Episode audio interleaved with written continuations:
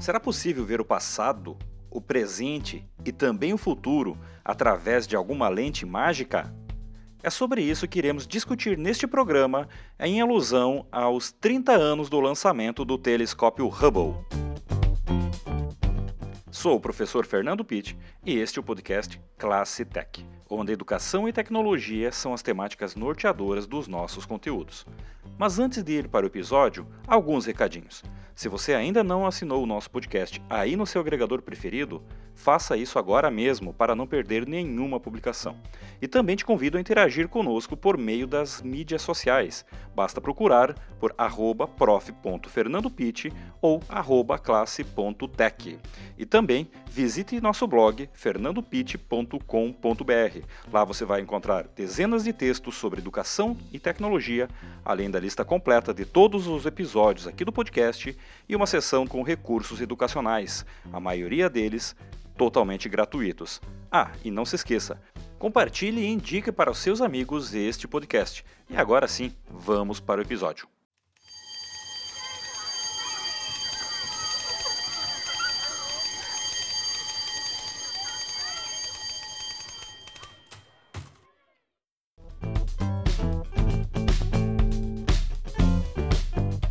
A galáxia GNZ11, encontrada na constelação de Ursa Maior, é atualmente a mais antiga e mais distante conhecida no mundo observável.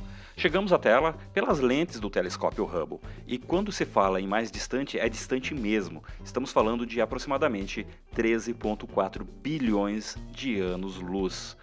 Mas para entender um pouco mais de como chegamos até ela e qual a importância de conhecer uma galáxia que está tão distante e o que observamos hoje aconteceu há tanto tempo atrás, aproximadamente quando o universo como um todo tinha apenas 3% do seu tempo de vida na ordem cronológica desde o Big Bang, nós precisamos voltar um pouquinho no passado.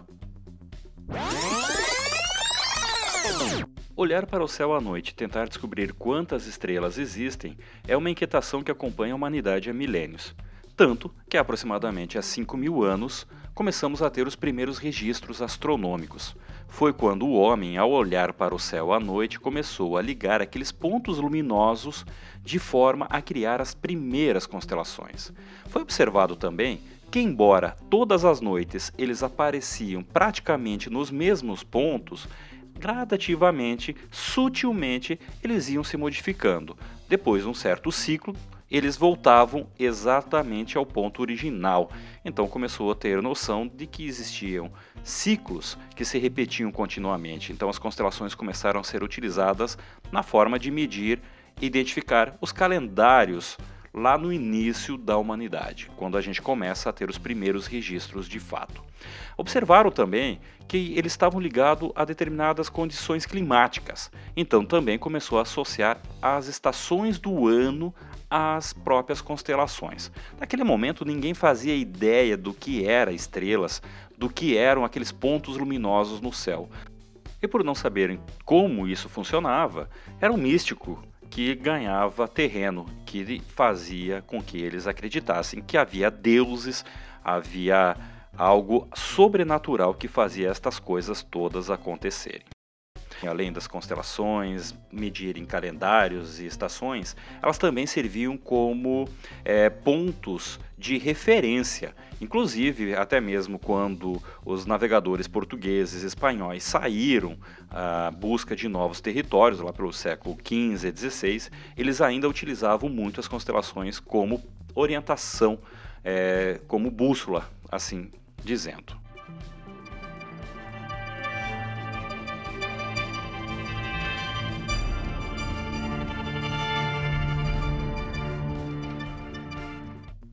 Seguindo com a nossa viagem no tempo, vamos para o início da era cristã, aonde nós podemos destacar Ptolomeu.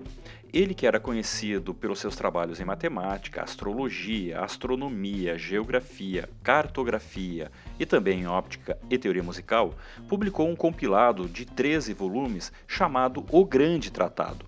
Nesta obra, que talvez tenha sido uma das mais importantes lá do início da era cristã, ele colocava em síntese, trabalhos também realizados por Aristóteles, Hiparco, Poseidon, entre outros, incluindo o dele, aonde ele definia que a Terra era o centro do universo. Então surge aí o que a gente veio a conhecer mais tarde como sendo o geocentrismo. Esse conceito de geocentrismo ele ficou é, valendo por séculos, talvez poderíamos dizer até que por aproximadamente um milênio e meio, quando de fato ele vem a ser substituído pelo heliocentrismo, ou seja, o Sol como centro, não mais a Terra como centro.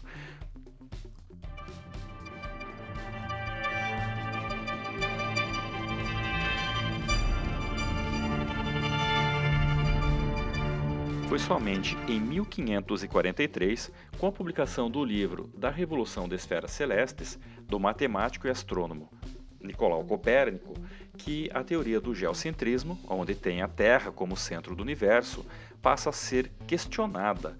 É, no livro, ele propõe que o Sol é um ponto fixo em que a Terra gira ao seu redor. Nicolau Copérnico também explicou a origem dos equinócios e também conseguiu dar uma explicação clara às causas das estações do ano, é, visto que a rotação da Terra não é perpendicular ao seu plano durante todo o período, durante todo o giro ao redor do céu. Nas explicações de Copérnico haviam determinadas falhas que mais tarde Kepler acabou atualizando e conseguindo descrever o sistema solar com muito mais precisão. O fato é que Nicolau Copérnico então ele traz um novo conceito e faz com que a teoria do geocentrismo passe a ser questionada. Ele não sofreu nenhuma represália, visto que a publicação do livro aconteceu no mesmo ano da sua morte, em 1543. Anos mais tarde, nós temos outro astrônomo que vem reforçando também as teorias de Copérnico, Giordano Bruno. Só que ele acaba sendo condenado à morte em fogueira pela própria Igreja Católica, visto que ele questionava os dogmas até então é, colocados pela igreja e que não poderiam ser mudados, que é a Terra como centro do universo. Ele foi condenado no dia 8 de fevereiro e executado no dia 17 de fevereiro de 1600.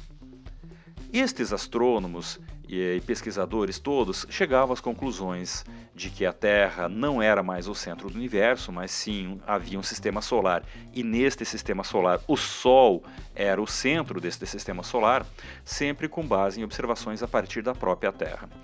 Foi somente no ano de 1607 é, que o holandês Hans Lipscher desenvolve a luneta, é, com propósitos militares. Então, esse instrumento que tem uma objetiva e uma ocular e consegue aproximar visualmente objetos muito distantes. No ano mais tarde, 1608, Galileu Galilei já desenvolve a luneta na forma de telescópio e começa a ser oficialmente o primeiro homem a observar os astros celestes utilizando um equipamento óptico. Com as observações de Galileu e Galilei, é, muita contribuição para a ciência moderna foi deixada. Dentre estas descobertas dele, nós temos ah, o registro das manchas solares, as montanhas da Lua, os anéis de Saturno, quatro das luas de Júpiter. Bom lembrar que Júpiter tem muitas outras, mas são as chamadas luas galilenas, é, presentes inclusive no livro 2001, Uma Odisseia no Espaço, fala-se muito destas luas. É, e também ele começa a observar as estrelas da Via Láctea. Seus estudos, então com base em observações científicas, foram decisivas para comprovar o heliocentrismo. Só que, da mesma forma com que Giordano Bruno, ele também foi acusado de heresia, e para não ser condenado e morto em fogueira, ele acabou abrindo mão e declarando que suas descobertas estavam incorretas, ou seja, ele foi um grande astrônomo que contribuiu inumeramente para a ciência moderna, para a astronomia moderna, só que ele teve que abrir mão dos seus é, estudos, dizer que estava enganado porque também ele ia contra os dogmas da igreja. Foi somente em 1835 que o Papa Gregório XVI reconheceu o modelo do heliocentrismo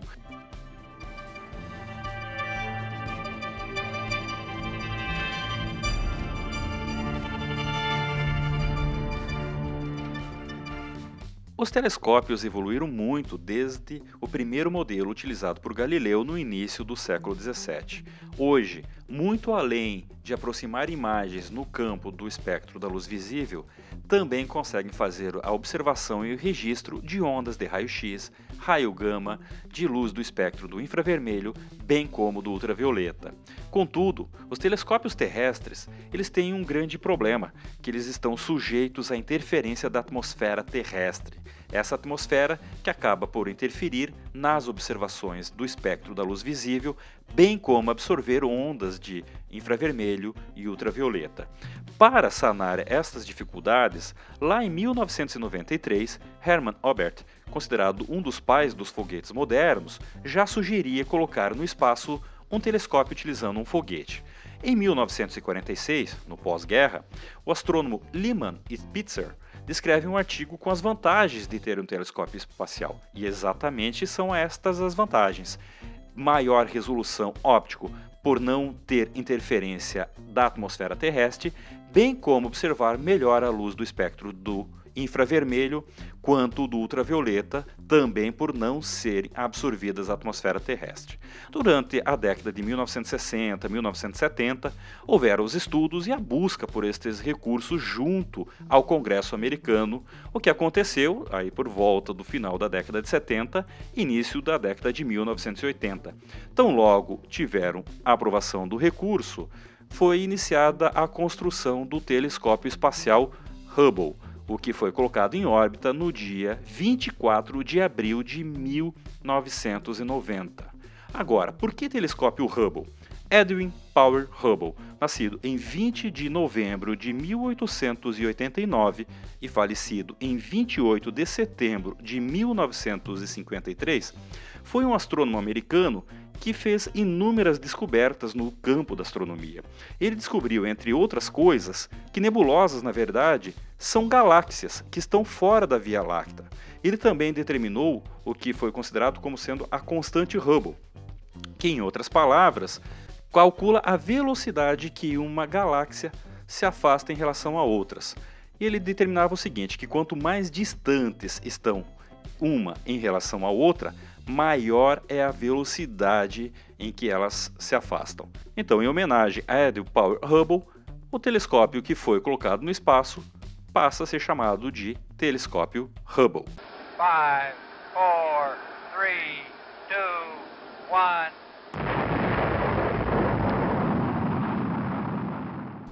Assim, no dia 24 de abril de 1990, a bordo do ônibus espacial Discover, missão NASA STS-31, o telescópio Hubble é levado para o espaço. O ônibus ele sobe até uma distância aproximada de 600 km de altura, aonde faz o içamento do telescópio para fora da sua, do seu compartimento de cargas. Ele é colocado em órbita, então os astronautas retornam para a Terra e o telescópio teoricamente entraria em operação. Porém, já na primeira foto observa-se que existe algum problema com o telescópio, pois a foto acaba chegando ao centro de pesquisa um tanto quanto borrada. E o que, que eles chegaram à conclusão? Que havia uma aberração esférica. E o que, é essa aberração esférica? A curvatura do espelho, com 2,40 metros de diâmetro, ela tinha um erro de aproximadamente uns 50 avos, o que equivale a um fio de cabelo. Imagine, um espelho de 2,40 metros de diâmetro, um fio de cabelo era a espessura do erro nessa curvatura do espelho dele. Por conta disso, o telescópio acabou sendo inútil entre o ano de 1990 e até o final de 93, quando, em dezembro de 1993, o ônibus espacial Endeavour leva sete astronautas para fazer a manutenção e o reparo do telescópio Hubble. Ou seja, eles foram colocar óculos no telescópio, além de fazer outras manutenções também nos painéis solares, giroscópios, substituir o fotômetro de alta velocidade e entre outras unidades de eletrônicos que foram alteradas. E assim, então já no início de 1994, o telescópio Hubble efetivamente começa a operar enviando imagens perfeitas para a Terra. É, se a gente for falar em missões de serviço, ao total foram cinco. Em 1993, em dezembro, então com o ônibus espacial Endeavour. Em 1997, uh, com o ônibus espacial Discover. Em dezembro de 99, também com o Discover. Em março de 2002, com o ônibus espacial Columbia. E em maio de 2009, com o ônibus espacial Atlantis. Desde então, não houve mais manutenção, nem reparo, nem substituição de peças do Hubble, visto que o projeto de ônibus espaciais da NASA foi encerrado em 2011 devido às tragédias acontecidas anteriormente com outros ônibus espaciais. De qualquer forma, o telescópio que foi colocado no espaço com uma ideia de durar 15 anos de vida útil de exploração espacial, já está lá há 30 anos e há uma estimativa que ele pode ficar pelo menos mais 5, talvez até 10 anos, visto que ele não terá mais manutenções, pois o programa de ônibus espaciais não existe mais e hoje não teria como colocar um astronauta a 535 quilômetros, que é sua altitude, que é a órbita que ele trabalha hoje. De qualquer modo, neste período ele conseguiu de fato fazer descobertas incríveis. E como a gente colocou lá no início, na abertura do programa, as lentes do Hubble Sim, elas são lentes mágicas. Elas nos permitem a olhar o passado, a descobrir como as galáxias são formadas, a descobrir como estrelas e talvez até planetas são formados. Ele já conseguiu fazer um flagrante de um cometa caindo sobre um planeta aqui no sistema solar. E talvez tenha sido mais ou menos parecido com o cometa que chocou-se com a Terra e exterminou os, os dinossauros alguns milhares de anos atrás. Ele também já fez descobertas incríveis no campo de como os planetas são engolidos por estrelas quando estas envelhecem e acabam entrando em colapso. Então dá para afirmar com certeza que as lentes do telescópio Hubble também conseguem olhar para o futuro. Então o telescópio Hubble nos permite a conhecer mais sobre o universo, a chegar, como a gente falou logo na abertura, a 13,4 bilhões de anos-luz, chegar a explorar galáxias que foram formadas no início do universo, lá logo depois do Big Bang, e entender como também estrelas e galáxias têm sucumbido e têm acabado. Ou seja, a gente consegue ver como tudo se forma, como tudo vai acabar e podemos inclusive fazer uma estimativa do que poderá acontecer com o nosso Sol daqui a alguns milhões de anos, em consequência, com o nosso sistema solar e inclusive com o nosso planeta Terra. Aqui na descrição do episódio eu vou deixar alguns links para você acessar algumas destas descobertas que para nós leigos são fotos maravilhosas, mas que para os astrônomos revelam muito sobre o universo. São links aqui que vão direto para a página da NASA, aonde há os trabalhos do Hubble. Com todas essas observações que o Hubble tem feito nos últimos 30 anos, muitas noções respeitadas do universo acabaram sendo confirmadas, bem como outras acabaram sendo abaladas. Então nós temos aí o Hubble fazendo realmente descobertas que confirmam, mas também que desconfirmam outras teorias que até então acabavam sendo aceitas e seguidas aqui a partir da Terra. Mas como a gente falou, o Hubble já está aí há 30 anos em operação, um telescópio que era para ter durado originalmente talvez por volta de 15, 20, e que talvez vai durar aí mais 5, 10 anos para frente, chegando a seus 35, 40 anos de atividade. E qual vai ser o destino dele? Infelizmente vai chegar uma hora que ele vai sucumbir, a tecnologia dele não vai mais ser adequada e já vai ter chegado ao seu limite.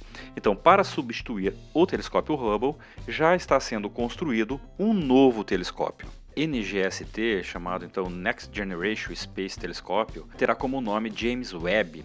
James Webb não foi astrônomo, mas sim ele foi o segundo diretor da NASA entre fevereiro de 1961 e outubro de 1968. E esse telescópio originalmente era para ter sido colocado em órbita ainda em 2007, mas por motivos de atraso no projeto foi postergado seu lançamento para outros tempos, inclusive a última data prevista era 2021, o que também não irá acontecer, ou seja, ele vai ser colocado em órbita, mas ainda não há uma data definida para isso. E espera-se que com ele seja possível a observação de outras estrelas, outras galáxias e até outras características do universo que com o Hubble não foi conseguido até então, visto que ele, ele será colocado em órbita com outras tecnologias e também com um espelho com diâmetro duas vezes e meia maior do que o espelho do Hubble.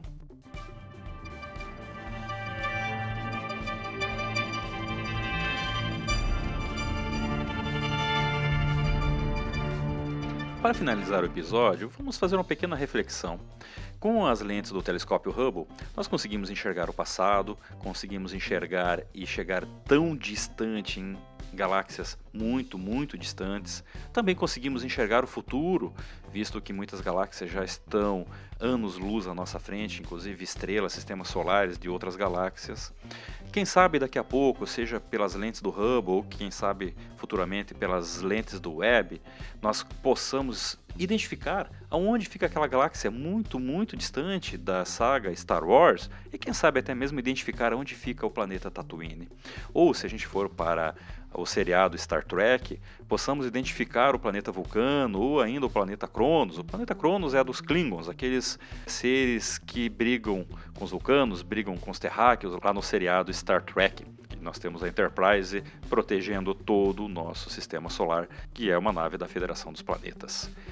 Porém, estamos indo tão longe, até 13,4 bilhões de anos-luz, mas internamente na Terra Neste exato momento, nós estamos vivendo a pandemia e esta pandemia não apenas está revelando as nossas dificuldades dentro do planeta quando a questão é higiene e também fazer com que um vírus seja bloqueado e seja rapidamente extinto internamente, mas também estamos revelando a saga mais difícil dos governos, onde aqui mesmo no Brasil nós estamos vendo neste exato momento governos municipais, estaduais, um governo federal, judiciário, um legislativo e uma imprensa, todos trabalhando contra o nosso país, todos trabalhando contra a nossa população.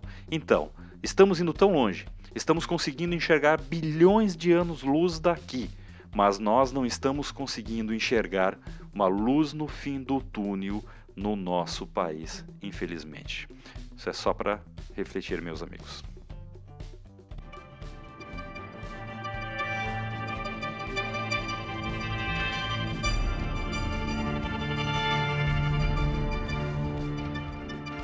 Gostou deste episódio? Então não se esqueça de favoritar ou assinar o canal, dependendo do player em que você estiver ouvindo neste momento. Se estiver ouvindo pelo Apple Podcast, não se esqueça de deixar as estrelinhas lá de avaliação. Nos siga também pelas redes sociais em prof.fernandopit e também visite o blog fernandopit.com.br. Lá você vai encontrar a descrição deste episódio, uh, os links que nós comentamos aqui no programa, bem como algumas sugestões também que vão complementar o que foi falado neste episódio. Um grande abraço e até o próximo.